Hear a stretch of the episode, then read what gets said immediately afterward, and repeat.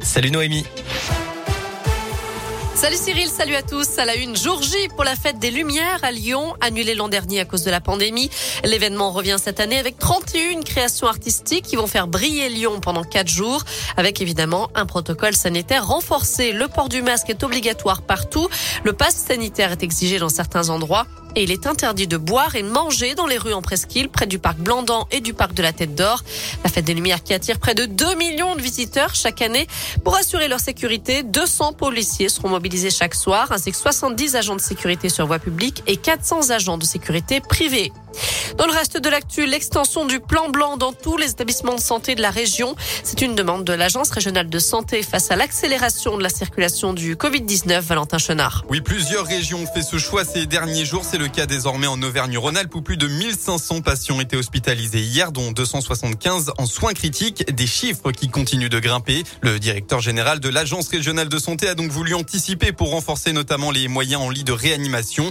Concrètement, des opérations non urgentes vont donc être déprogrammées comme lors de précédentes vagues du Covid, excepté les activités de chirurgie de greffe ou liées au cancer. Même chose pour les maladies chroniques. L'activation de ce plan blanc prend effet immédiatement. Le dispositif sera maintenu au moins jusqu'au 3 janvier avec une réévaluation fin décembre. L'ARS demande aux établissements de bien informer leurs patients sur leur prise en charge. Elle rappelle aussi qu'il est nécessaire d'appeler le 15 avant de se rendre dans un service d'urgence. Et elle appelle enfin les professionnels de ville à se mobiliser dans ce contexte pour assurer l'accueil et la prise en charge de patients nécessitant des soins non urgents et non programmés. Merci Valentin. Et si des professionnels de santé volontaires veulent venir en renfort à l'hôpital, c'est possible. Ils peuvent se connecter maintenant sur le site Renfort RH. La bonne nouvelle, c'est que le vaccin développé par Pfizer BioNTech est toujours efficace après trois doses contre le variant Omicron. C'est ce qu'annoncent aujourd'hui les laboratoires qui souhaitent toutefois finaliser un vaccin encore plus adapté d'ici le mois de mars. Dans la Loire, le masque redevient obligatoire en extérieur de 8h à 23h dans 28 communes du département. Ça concerne les communes de plus de 5000 habitants. On vous a mis la liste complète sur l'appli Radescoop et radescoop.com. Autre décision de la préfète de la Loire, le pass sanitaire est désormais obligatoire pour accéder aux différents marchés de Noël. Et puis c'est aujourd'hui que le conducteur du poids lourd qui a mortellement percuté deux automobilistes lundi sur la 89 entre Lyon et Clermont doit être présenté à un juge. D'après le progrès, sa garde à vue a été prolongée hier.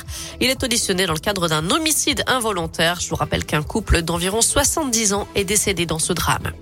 On termine avec un mot de sport. Il y a du foot à suivre ce soir avec la suite de la Ligue des Champions. Lille joue sur la pelouse de Wolfsburg. Coup d'envoi à 21h. Côté météo cet après-midi, malheureusement, reste dans la grisaille. Des averses sont encore attendues tout au long de la journée, un peu partout dans la région. Les températures varient entre 5 et 7 degrés pour les maximales. Merci.